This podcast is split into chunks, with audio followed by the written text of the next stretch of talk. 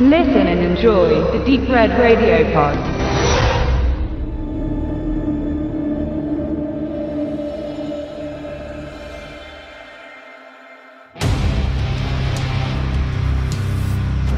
Schon einmal den Namen Jared Cohn gehört? Nein?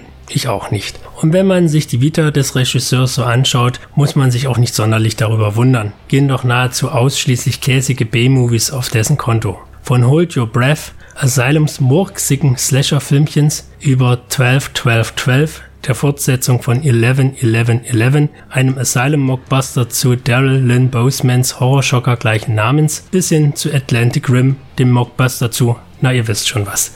Nein, wenn Jared Cohn auf dem Cover steht, sollte man lieber einen Bogen machen. Doch diesen Bogen habe ich bei The Horde nicht gemacht, zumal das Cover und die Inhaltsangabe auf ein nett blutiges Gemetzel vorbereitet. Des Weiteren klingt alles auch irgendwie nach Die Horde, dem französischen, durchaus hübschen Zombie-Schocker. Und das Label Pyro Le Fou hat durchaus auch ein Händchen beim Lizenzkauf. Aber The Horde ist einfach nur Mist. Das mag im ersten Moment etwas harsh klingen, aber etwas anderes fällt einem kaum als Endfazit dazu ein. Das fängt schon bei der Story an, wenngleich dieser Punkt noch am ehesten zu verschmerzen ist. Es geht wieder einmal um eine Gruppe von Freunden, die sich auf dem Weg zu einer Naturfotografie-Expedition machen. Alles könnte so schön sein, wenn nicht plötzlich in den tiefen Wäldern ein paar Mutanten auftauchen, die blutige Jagd auf die Freunde machen. Doch unter den Opfern befindet sich auch John Greenshaw, ein Ex-Marinesoldat. Und diesem ans Leder zu wollen, ist nun die dümmste Idee, die ein Mutant haben kann. Eine Metzelorgie mit allerlei Waffen nimmt seinen Lauf.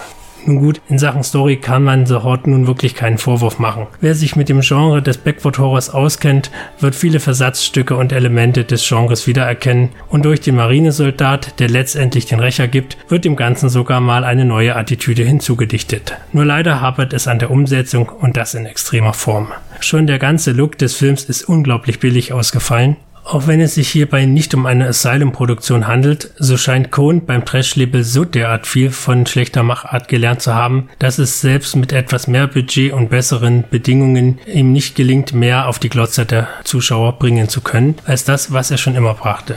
Schaurige Schauspielerleistungen in billigen Kulissen, abgefilmt mit technisch merklich eingeschränktem Equipment. Und diese Einschränkung ist nicht nur im generellen Look zu erkennen, auch vor dem Herzen eines jeden Metzelstreifens, dem Splatter, macht die stümperhafte Inszenierung keinen Halt. Auch wenn es durchaus ruppig zur Sache geht, wenn unser Held sich durch die degenerierten Hinterwäldler metzelt und dabei ein ums andere Mal ein paar Körperteile abgetrennt und durch die Luft geschleudert werden, so sieht das Ganze nie nach Tom Savini aus, sondern eher nach einer ungenüsslichen Pampe aus schlechten SFX und vielleicht dem ein oder anderen handgemachten Effekt, bei dem das Blut aber eher nach Sirup aussieht und die Maske nach irgendetwas ausgespucktem.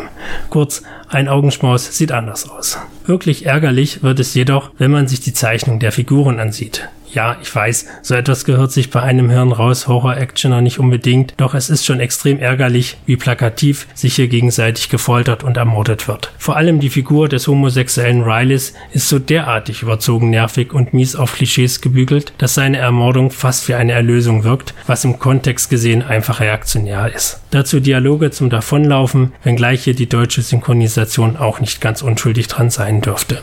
Zudem sind auch die Darsteller nicht wirklich zu gebrauchen, vor allem die, die man vorher noch nie gesehen hat. Hauptdarsteller Paul Logan mag noch am besten agieren, wenngleich er im Vorfeld und im Nachgang wohl nicht über den Status eines C-Movie-Darstellers hinauskommt. Alle anderen sind jedoch sichtlich überfordert in ihrem Tun und können somit das miserable Endprodukt auch nicht mehr retten. Kurzum, The Horde ist leider absolut nicht empfehlenswert, weder für Action noch für Horrorfreunde. Dazu ist hier alles einfach viel zu stümperhaft ausgefallen und da man eigentlich kein Asylum-Produkt erwartet, ist man auf diesen Nonsens auch nicht vorbereitet.